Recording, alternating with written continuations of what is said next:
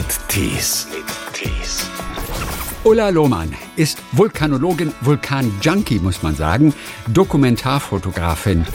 So tief unten war noch nie einer. Wir waren 600 Meter tief drin. Das war wirklich die Reise ins Innere der Erde. Einen Tag haben wir drei Länder und drei Berge gemacht, das ganze Baltikum an einem Tag. Meine Komfortzone hört da auf, wo ich nachts alleine unter Menschen sein muss. Natürlich bin ich so ein kleiner Rekord-Junkie. Ich brauche so ein bisschen dieses, als erster Mensch im Vulkan ist schon ein cooles Ja. Gefühl.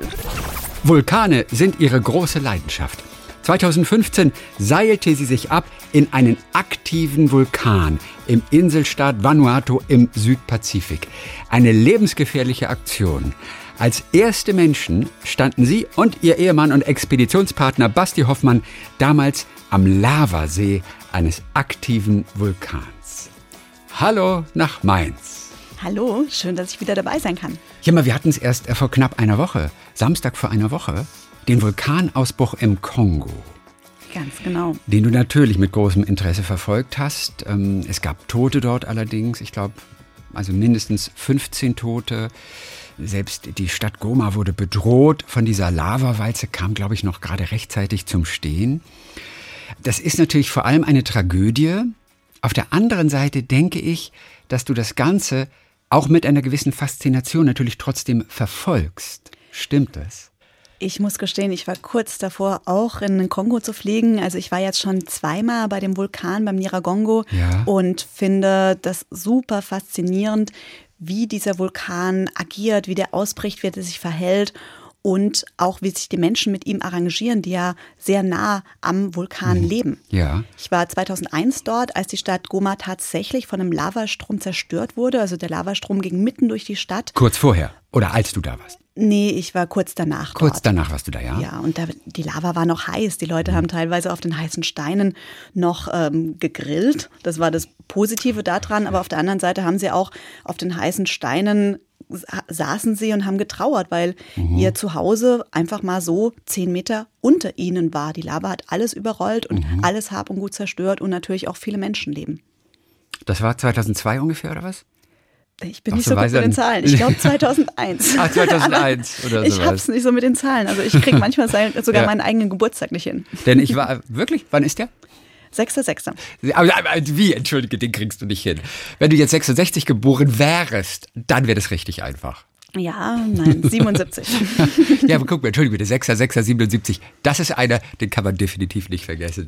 Nein, Ich weiß nur, 2002 dort im Kongo gab es auf jeden Fall 250 Tote ungefähr und 120.000, die eben obdachlos waren. Dann war es wahrscheinlich 2002. Du hast diese Menschen auf jeden Fall erlebt dort und findest es eben auch interessant, wie sie sich arrangieren, generell so nahe an diesem Vulkan, der natürlich jederzeit losgehen kann, zu leben. Was gehört dazu, zu diesem Arrangieren? Zum einen müssen sie auch die Wissenschaft verstehen können, dass sie den Wissenschaftlern vertrauen, wenn eine Warnung kommt, dass sie dann evakuieren, die Stadt leerräumen. Das gehört definitiv dazu. Zum anderen ist bei ganz vielen Menschen, die in der Nähe vom Vulkan wohnen, auch so eine Art tiefer Glaube in die Kraft der Natur vorhanden. Der Vulkan sorgt auch dafür, dass die Erde besonders fruchtbar ist. Gerade in Goma wird unglaublich viel angebaut. Die fruchtbare Vulkanerde bringt auch einen gewissen Reichtum mit sich. Bei uns am Ätna ist es auch so. An den Flanken des Ätnas wächst auch toller Wein, wird viel angebaut und die Leute müssen aber damit rechnen, dass der Vulkan das auch wieder nehmen kann. Der Vulkan gibt und nimmt. Und ganz oft hat man so einen tiefen Naturglauben bei Menschen, die rund um Vulkane leben.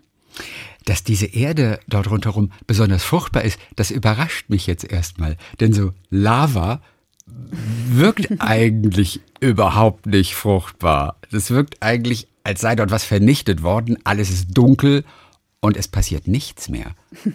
Es gibt verschiedene Arten, verschiedene Stadien vom Vulkanausbruch und die Vulkane sind auch alle anders. Also beim Nyiragongo im im Kongo war es so, dass da ein Lavastrom natürlich erstmal alles zerstört hat. Aber mit dem Lavastrom kommt oft auch noch Asche mit raus. Und bei einigen Vulkanen gibt es sozusagen nur Ascheausbrüche. Und die Asche ist wiederum fruchtbar. Bis die Lava zersetzt wird, bis da sich kleine Mikrobakterien außen ansammeln und die dann die Lava so zerstören, dass dann wieder neues Leben darauf wachsen kann, mhm. da vergehen teilweise sogar Jahrzehnte. Bei Mount St. Helen in Amerika hat man das gesehen. Da wird es erforscht, wie lange das braucht, bis die Natur sich so ein Lavastromgebiet zurückerobert. Und es heißt ja auch, wie ein Phönix aus der Asche tatsächlich, oder? Da steigt wieder etwas, etwas Neues hervor. Die Geschichte vom Phönix kenne ich jetzt eigentlich auch nicht mehr so genau. Kennst du sie?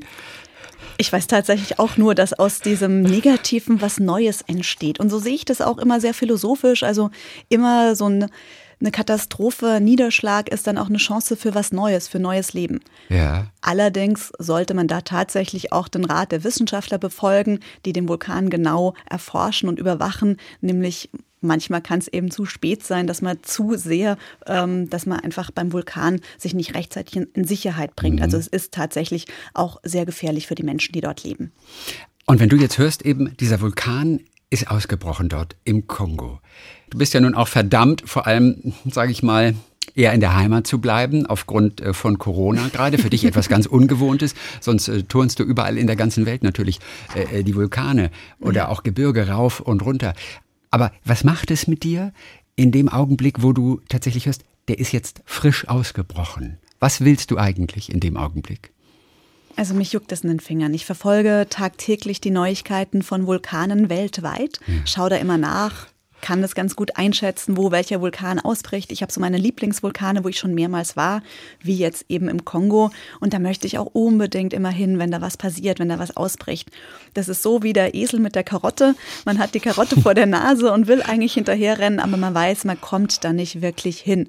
Also ich sag mal, wenn ich wirklich wollte, ja. käme ich vielleicht, aber ist es dann auch den Preis wert, also mhm. nicht im finanziellen Sinne, sondern eben, dass ich jetzt alles stehen und liegen, lassen, liegen lasse und darunter fahre oder fliege.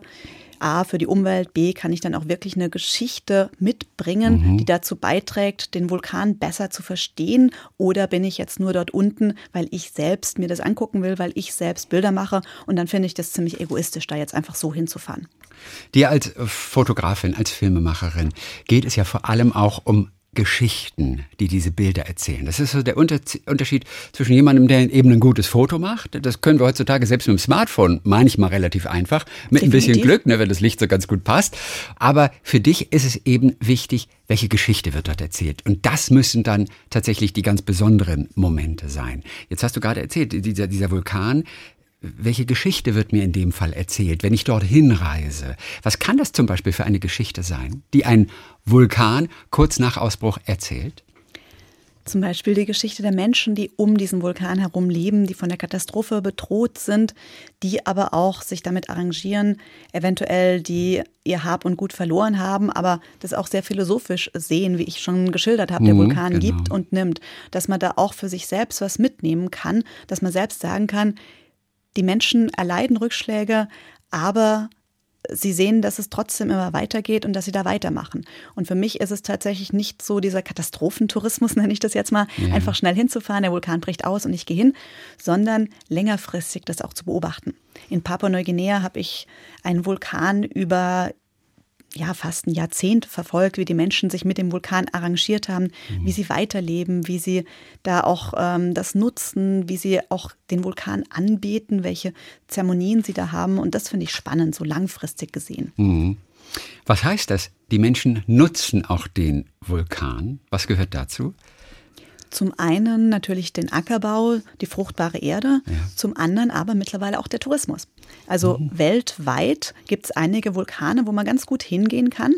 Und auch wir bieten solche Vulkanreisen an, dass man zu diesen Orten hinfährt, die Menschen erfährt, mit den Menschen zusammenlebt und sich den Vulkan anschaut. Und deswegen wird der Tourismus auch in solchen Gebieten immer wichtiger. Also damals auf Vanuatu, du warst ja zusammen mit deinem Ehemann und Expeditionspartner, mit dem Basti, wart ihr die ersten Menschen, die unten am Lavasee eines aktiven Vulkans standen.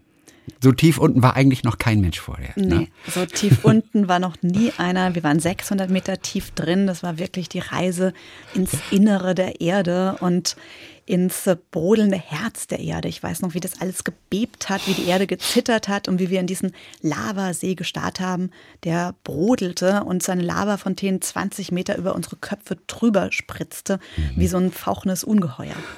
Wenn ich da mal mit runter wollte, ja? Wir haben uns schon verabredet. Moment. Äh, wir, du, auch, du wolltest schon mit. Nee, ich, weiß, ich, weiß, jetzt wollte ich es realistischer machen. Ja, sehr gut.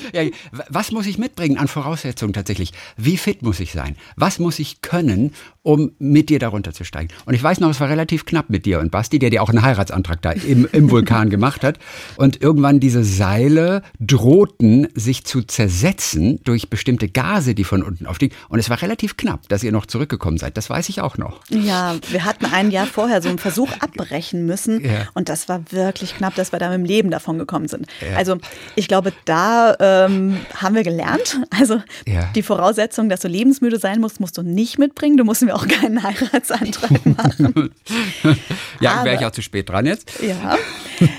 Aber ähm, du solltest definitiv am freien Seil mindestens 600 Meter aufsteigen können mit einer Gasmaske ja. im Gesicht. Das mhm. kann man ganz gut mit einer FFP2-Maske üben. Die Gasmasken sind nur noch dichter, also muss man so zwei, drei FFP2-Masken übereinander anziehen. Mhm. Ja. Du solltest dabei auch ein bisschen Hitze aushalten können, weil ganz nah am Lavasee ist es sehr heiß. Ja. Und wir konnten physisch gesehen nicht so viel Equipment mitbringen, weil wir auch unsere Fotoausrüstung und das wissenschaftliche mhm. Equipment haben mussten, um den Vulkan zu untersuchen. Deswegen solltest du auch mit ganz wenig Wasser und ganz wenig Essen auskommen. Wir hatten für 38 Stunden unten im Vulkan drin, glaube ich, äh, eineinhalb Liter Wasser pro Person gehabt. Also nicht wirklich viel. Aber als kleiner Tipp, ein Aspirin spart Wasser und es hilft auch in Notfällen gegen das Kopfweh.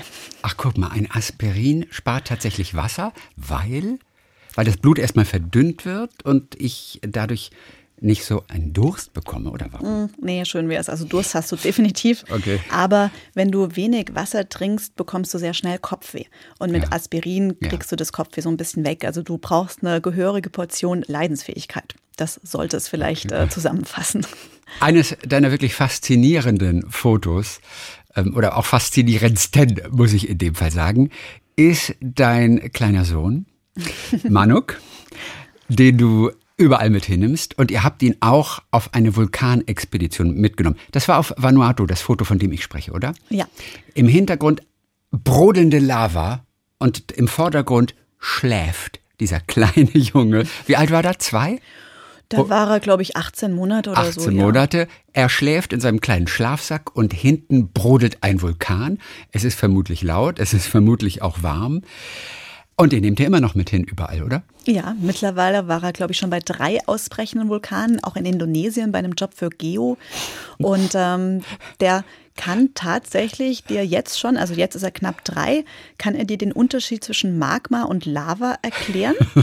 er kennt ähm, einen Vulkan, der quasi effusiv ausbricht und einer, der Lava-Aschefontänen ähm, spuckt. Also ja. er kann da tatsächlich auch schon die Unterschiede so im Buch zeigen.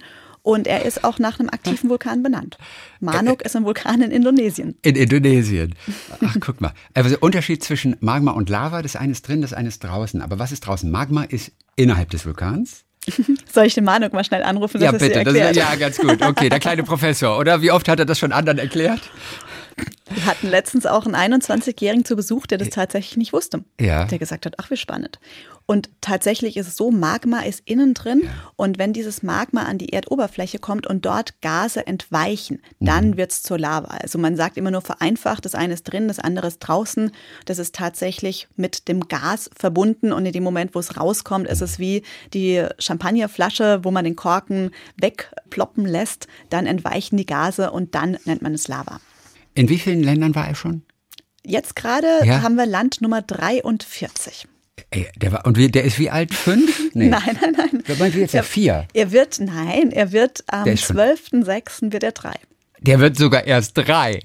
Oh mein Gott, ich habe ihn schon so viel älter gemacht. Und er war in 43 Ländern bisher. Ach, das ist unglaublich. Das bringt mich natürlich zu eurem Abenteuer, das ihr aktuell auch noch ähm, ja, am Laufen habt, euer Abenteuer Europa. Gell, 47 Berge, die sind noch nicht alle durch. Nee, noch nicht. Wie viel also, fehlen noch? Ähm, elf. Es fehlen noch elf. 47 Berge in 47 Ländern und das 470 Tage lang. Also innerhalb von 470 Tagen. Ihr wollt einen Geschwindigkeitsrekord aufstellen. Das heißt, was ist der eigentliche Rekord? Sagen wir doch eher mal, wir wollten. Ihr wolltet. Okay, das hat schon nicht geklappt. Nein. Wir haben da eine kleine Vollbremsung reinbekommen. Die ist tatsächlich schon ganz am Anfang gekommen. Das war nämlich der Manuk. Wir sind voller Elan Was? in das Projekt gestartet und dann wurde ich schwanger. Aber wir haben gesagt, ach nö, ist eigentlich kein Problem. Fangen wir trotzdem damit an, machen wir weiter. Aber wir haben mit den mhm. niedrigsten hohen Bergen angefangen. Das war sozusagen der erste, ja. ähm, wo wir gesagt haben, oh, okay, ist doch alles ein bisschen anders. Aber dann haben wir tatsächlich noch das ganze Programm so schön einhalten können. Und eines Tages haben wir gemerkt, dass wir einfach nur diesem Rekord hinterher rennen. Ja. Wir hetzen, wir lassen uns äh, hetzen und wir haben nicht mehr die Zeit. Wir haben dann einen Tag, haben wir drei Länder und drei Berge gemacht, das ganze Baltikum mhm. an einem Tag. Und das sind so tolle Länder und so tolle Menschen. Und am Ende des Tages haben wir gesagt, nee, das ist total Schwachsinn, das ist total Wahnsinn. Lass uns mal einfach den Rekord vergessen. Und das war ganz gut so, weil jetzt ist der aktuelle Rekord tatsächlich, dass das alles innerhalb eines Jahres schon passiert ist. Oh Gott, innerhalb von 365. Also da wärt ihr mit eurer Planung da weit noch dahinterher gewesen. Also das wäre ja schon völlig umsonst gewesen alles, die ganze Hektik. Ja, und deswegen ist die Frage, was ist denn ein Rekord? Das zählt doch nichts mehr. Es ist nicht viel mehr wert, sich einfach dann diese Erfahrung, diese Erfahrungen zu sammeln. Ja. Und ähm, wer braucht Rekorde? Eigentlich? Ja. Ich meine, wer, wer braucht sie? Hast du sie mal gebraucht oder Hast du gedacht, Rekorde treiben dich an anfangs? Ja, gute Frage. Natürlich bin ich so ein kleiner Rekord-Junkie. Ich brauche so ein bisschen dieses, als erster Mensch im Vulkan ist schon ein cooles ja, Gefühl. Natürlich. Aber ich habe auch gemerkt, dass es eigentlich nur eine fremde Selbstbestätigung von außen ist. Dass ich mir nichts mehr beweisen muss. Dass ich es viel mehr schätze, wenn ich diese Erfahrungen sammeln kann. Und weißt du, wer mich draufgebracht hat? Wer? Im Baltikum ja. ein alter Mann. Alexandras hieß der. Ja. Und wir sind durchs Baltikum gehetzt und hatten es total eilig und haben ganz panisch gefragt, ja, wo geht's denn zu dem Berg? Weil Zeit war um und wir wollten ja, wie gesagt, an einem Tag die drei Berge machen. Und dann hat er gesagt, ja, wohin hetzt ihr denn eigentlich? Hier, wir haben nicht die Uhr, wir haben Zeit. Ja. Und da steht man da und denkt so, hm, eigentlich ja, verdammt, der hat recht. Mhm. Und das war der Moment, wo ich gesagt habe, nein, so wirklich brauche ich diesen Rekord nicht. Und dann später raus bei unserer Reise waren wir in Polen. Da haben wir jemanden getroffen im Gebirge.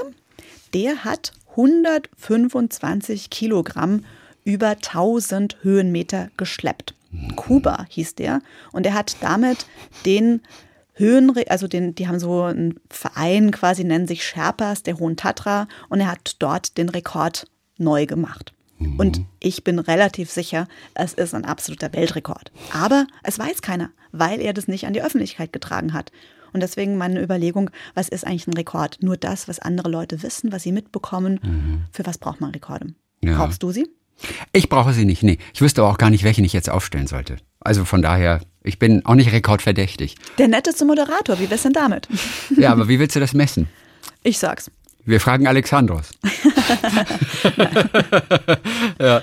Nein, für dich ist natürlich mittlerweile auch wirklich das Abenteuer an sich viel wichtiger. Und ein Abenteuer, sagst du ja auch, das fängt da an, wo der Plan aufhört und das genau. Erleben beginnt, wo man seine Komfortzone verlässt. Jetzt frage ich mich nur, was ist bei Ulla Lohmann tatsächlich außerhalb der Komfortzone.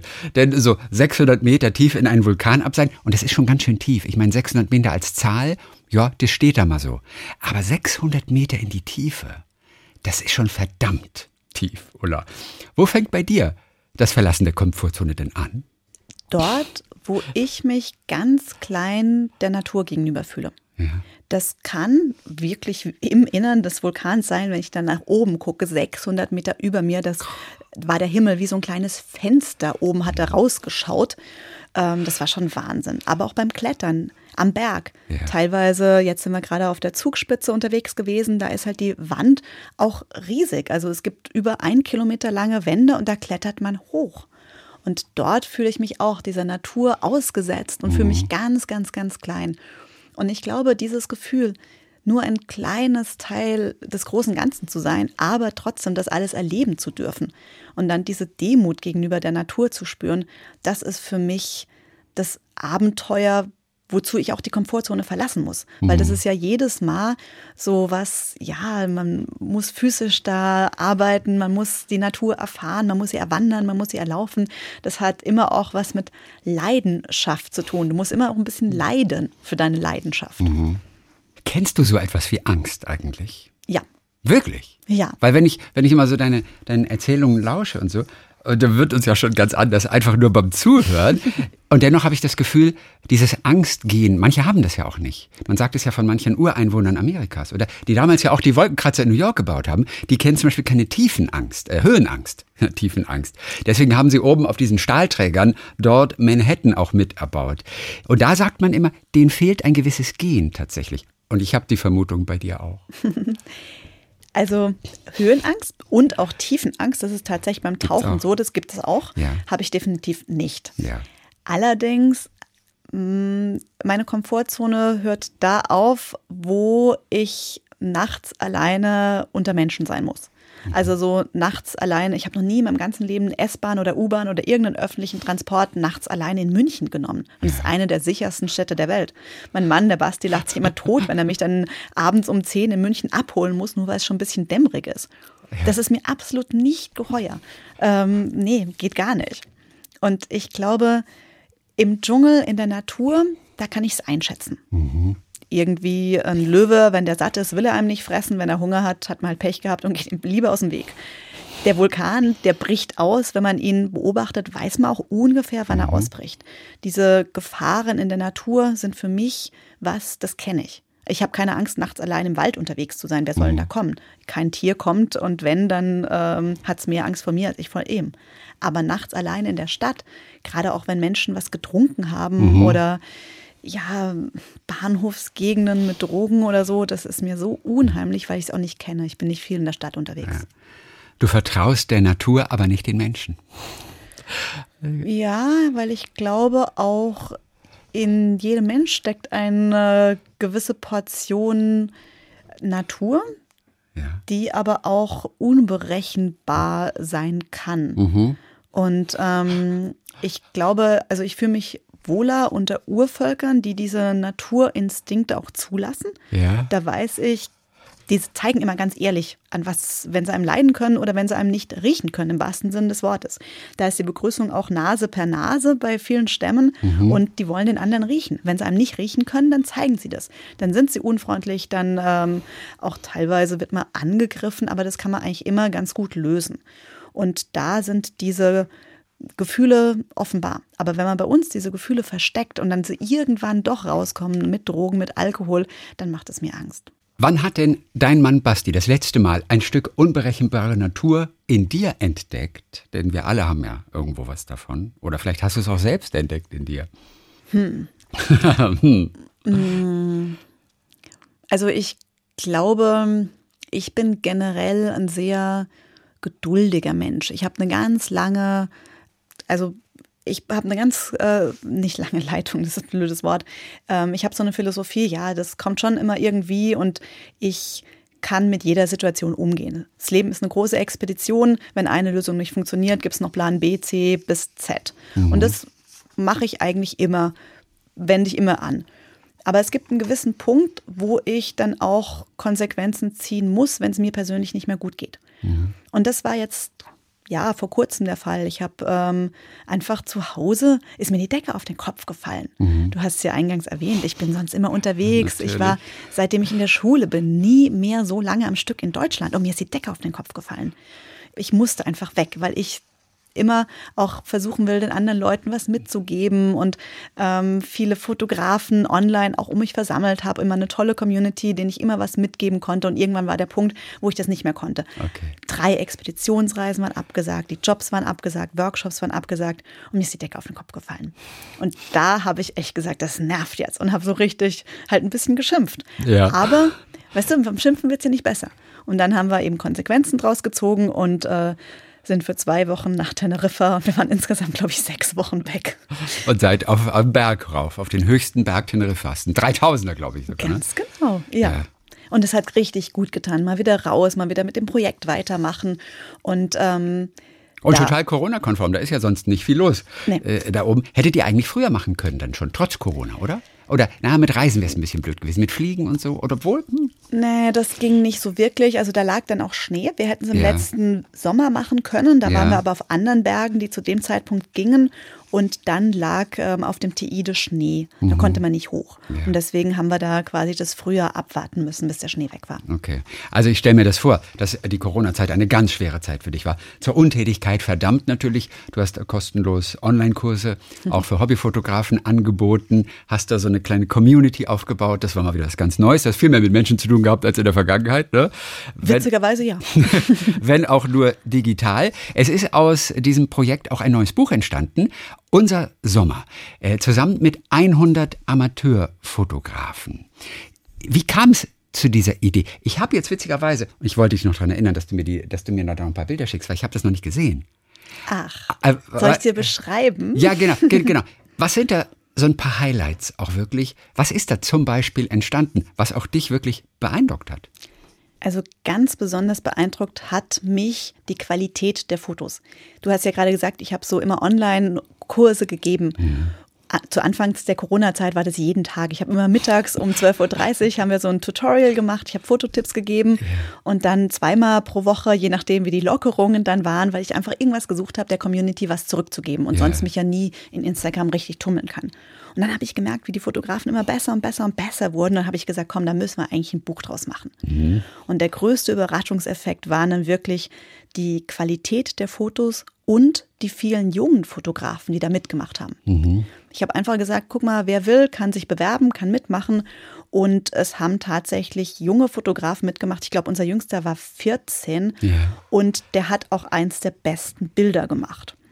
Der hat einen Hirsch, ein, ein Rehbock quasi beim Schwimmen im Wasser fotografiert, der sich im Wasser spiegelt.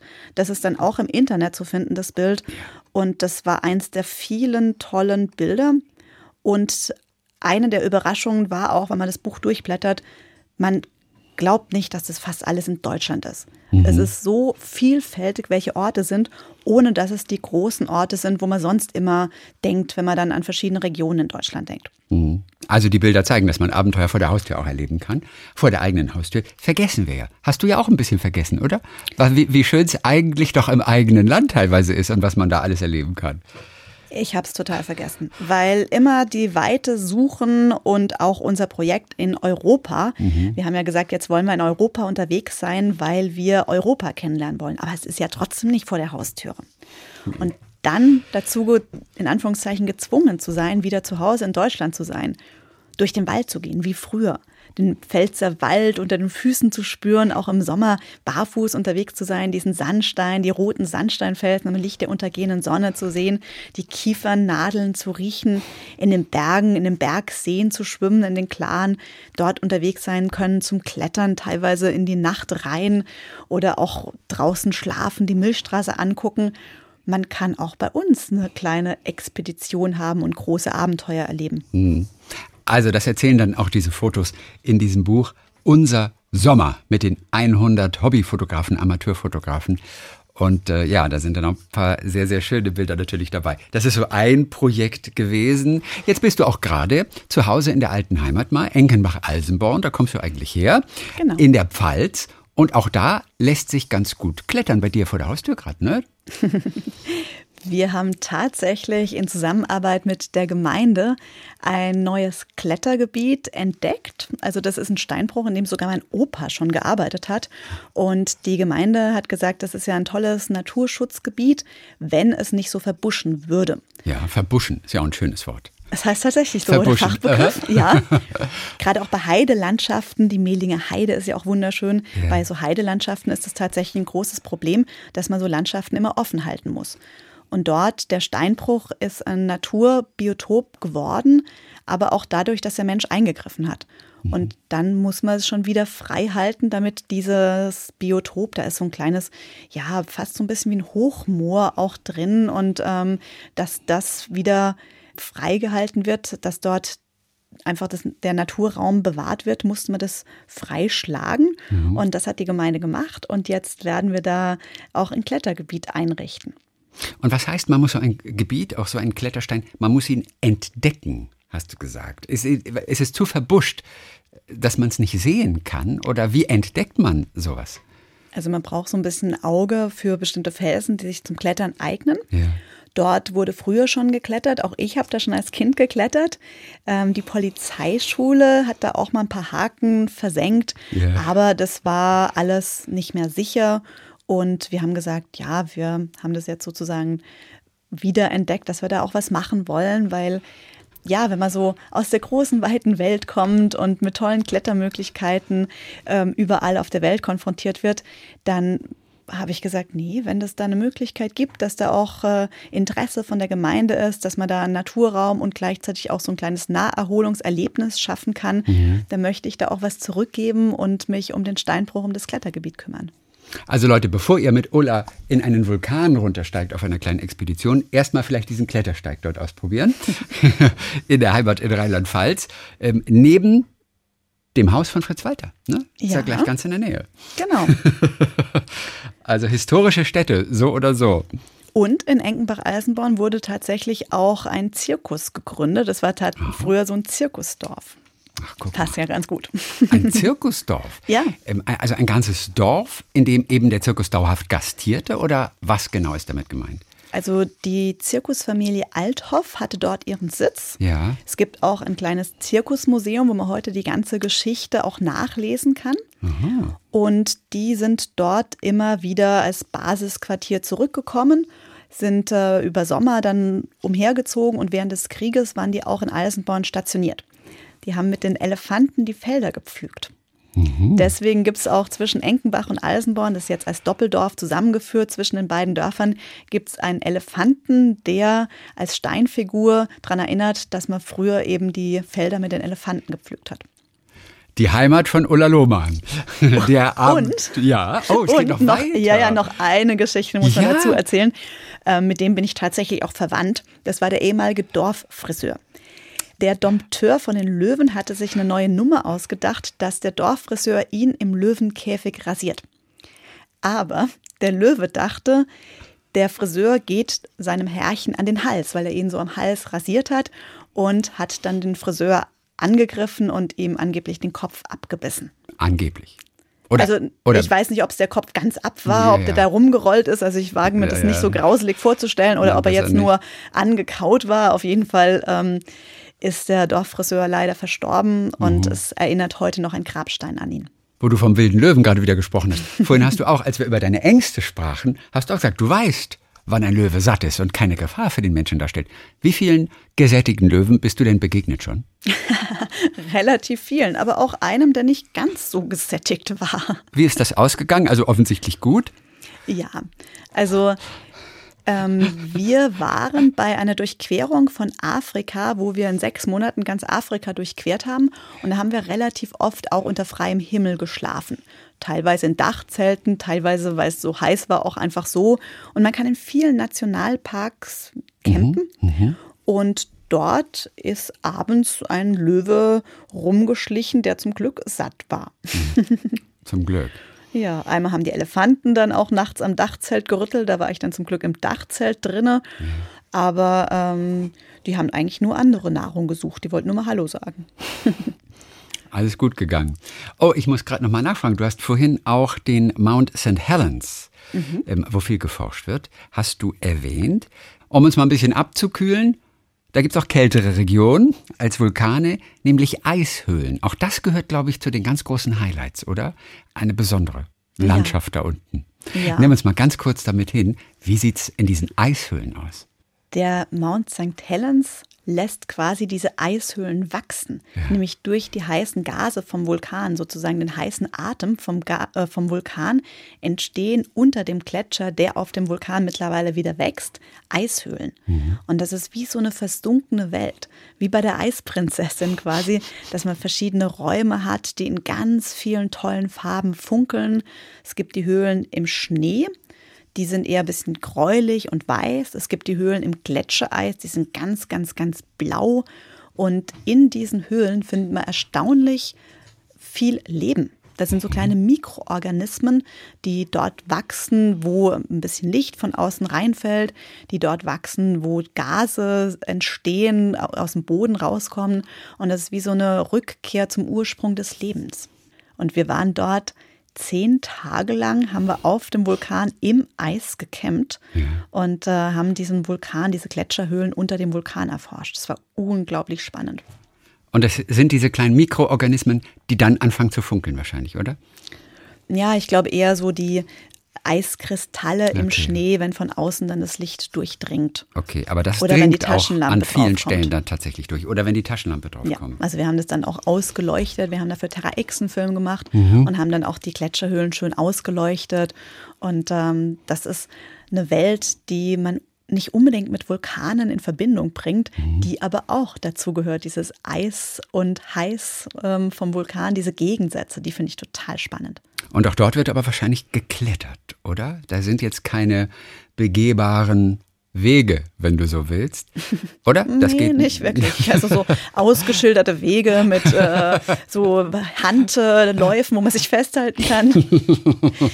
Nee, da haben wir uns teilweise auch abgeseilt, mussten mit Eisäxten irgendwo hochklettern mhm. und äh, Steigeisen an den Füßen uns fortbewegen. Also das ist äh, auch spannend ja. und deswegen mag ich, glaube ich, auch mich sportlich betätigen, weil für meine Arbeit brauche ich ganz viele verschiedene Sportarten, nicht nur Klettern, sondern auch Eisklettern. Wir mussten mit den Schienen darauf gehen, also quasi mit Tourenschienen, mit Fällen unten dran und dann natürlich auch abfahren. Also ich glaube, so als Abenteuerfotografin braucht man auch verschiedene Möglichkeiten, dieses Abenteuer zu erleben und dorthin zu kommen, wo andere nicht hinkommen. In dem Augenblick bist du aber in deinem Element, oder? Wenn du mit Eisechsen, also weiß nicht, das sind so an den Füßen hast du so, so Stacheln, ne, die sich so mhm. ins Eis graben und dann kannst du dich hochziehen an einem Seil. Dann bist du in deinem Element, oder was geht dir in dem Augenblick durch den Kopf? Hast du überhaupt Gedanken oder nur diese eine Sache? Ganz witzigerweise konzentriere ich mich sehr viel auf den nächsten Schritt, auf den mhm. nächsten Zug. Also gerade mhm. beim Eispickeln muss man einmal eine Hand nach oben setzen, die Eisachs platzieren, dann kann man einen Fuß nachsetzen, dann kommt die andere Hand, dann kann man den anderen Fuß nachsetzen. Also man pickelt da Stück für Stück nach oben und man muss sich unglaublich darauf konzentrieren, dass das Eis hält, dass man die mhm. Eisachs richtig setzt, weil sonst fliegt man nach unten und das kann teilweise tödlich enden. Deswegen konzentriere ich mich in solchen Situationen immer sehr auf die Sache. Aber wenn es dann geschafft ist, wenn alle wieder zufrieden und glücklich und heil im Camp zurück sind, mhm. dann ist es so ein Gefühl von Freiheit. Wir haben uns was in den Kopf gesetzt, wir haben das umsetzen können und wir haben das auch uns erarbeiten können. Ich glaube, überall, wo auch so ein bisschen diese Schwierigkeit der Leidenschaft dabei ist, das ist das, was einem dieses Gefühl der Zufriedenheit gibt und das Gefühl, auch eins mit sich selbst und mit der Natur zu sein. Die nächste große Reise geht wohin? Ich weiß, du wolltest immer mal zum Mount Erebus. Das ist so ein aktiver Vulkan in der Antarktis das und dort ein wissenschaftliches Projekt begleiten. Aber was ist denn daran so schwer? Also warum machst du es nicht einfach? Du, du schaffst doch alles. Ja, aber in der Antarktis ist A sehr teuer und ja. B braucht man die wissenschaftlichen Kontakte, weil ich auch ein Projekt nicht zum Selbstzweck mache. Mhm. Aber ich werde üben und fliege zuerst mal nach Island, auch zum Vulkan und auch zum Eis und übe da schon ein bisschen für den Erebus. Immer das große Ziel vor Augen. Ulla Lohmann, Abenteurerin, Vulkanforscherin, Filmemacherin, Fotografin, alles auf einmal. Gibt auch ein neues Projekt, das in der Corona-Zeit entstanden ist, mit 100 Amateurfotografen. Unser Sommer heißt das, mit tollen Bildern, die direkt vor der Haustür hier gemacht wurden. Ulla, bleib gesund. Für dich geht's immer nach oben. Ja, vielen lieben Dank. Schön, dass ich da sein konnte. Ja, ich würde euch gerne ermutigen, dass auch ihr die Abenteuer erlebt, egal wo, vor der Haustüre im eigenen Kopf, aber Hauptsache einfach mal ein bisschen aus der Komfortzone raus. Weitere Fotos natürlich auch auf deinem Instagram-Account Ola Lohmann und auf swr3.de haben wir auch noch ein paar Bilder, über die wir heute gesprochen haben. Ola Lohmann, danke für heute und Grüße nach Mainz. Bis bald. Talk mit Tees.